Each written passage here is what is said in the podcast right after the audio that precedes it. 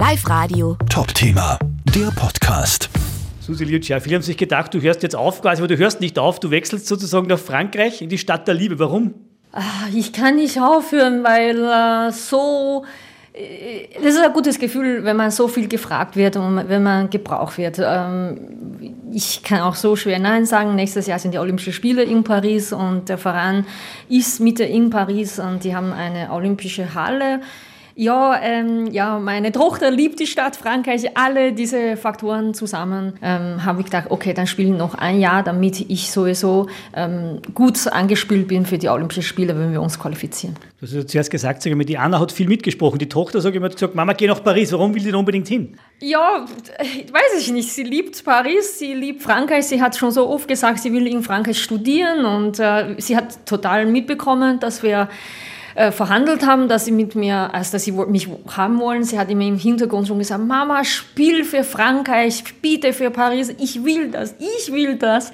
Und das ist, äh, ja, auf einer Seite, früher sagt sie immer, Mama, bitte fahr nicht hin, bleib zu Hause. Und ihr sagt sie, ja, bitte spiel, ich komme aber mit. Das war der wichtigste Satz natürlich in den ganzen. Und wenn, wenn sie auch noch so motiviert ist und sie unterstützt dabei, und dann denke ich, warum nicht? Trotzdem sagst auch du ja, sag mal, warum willst du dieses Frankreich sozusagen erleben? Was ist deine Intention oder deine Absicht, dass du sagst, das mache ich? Ja, das ist äh, die stärkste äh, Liga in ganz Europa. Das ist sicher die Herausforderung für mich, dass ich gerne mit diesem Verein an den Meistertitel spielen. Und äh, zweitens ist es in Paris, Stadt der Liebe, liebe ich auch diese Stadt.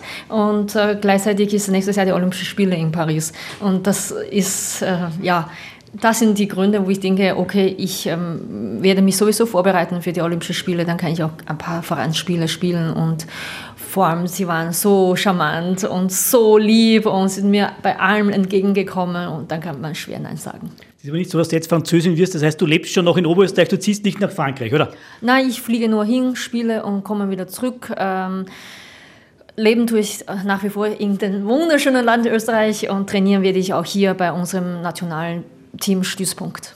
Ein großes Ziel ist schon noch die Olympischen Spiele 24, oder willst du dabei sein? Ja, wir werden alles versuchen, äh, uns dafür für die Mannschaft zu qualifizieren. Ähm, ja, das wird sicher kein leichter Weg werden, äh, aber Sportler leben von der Herausforderung und das werden wir alles dafür geben. Du hast ja gesagt, wie fit bist du noch? Sag ich mal, ein bisschen die allerjüngste bist du nicht mehr. Wie, wie zwickt ab und zu? Wie ist das Aufstehen in der Früh ab und zu so, ab und zu so? Ja, genau, das ist das wechselnd jeden Tag ähm, vom Gefühl her ab. So wie heute fühle ich mich äh, so jung wie 20, äh, 20er jung Hupfer und könnte morgen nach dem Training sein, dass ich gar nicht aus dem Bett komme. Kann ich jetzt nicht sagen, ich gehe jeden Tag in die Kraftkammer, ich mache sehr viele äh, Ausgleichsübungen, damit ich verletzungsfrei bleibe und äh, ja, ich rede jeden Tag mit meinem Körper, sage bitte, unterstütze mich auch. Live Radio. Top-Thema, der Podcast.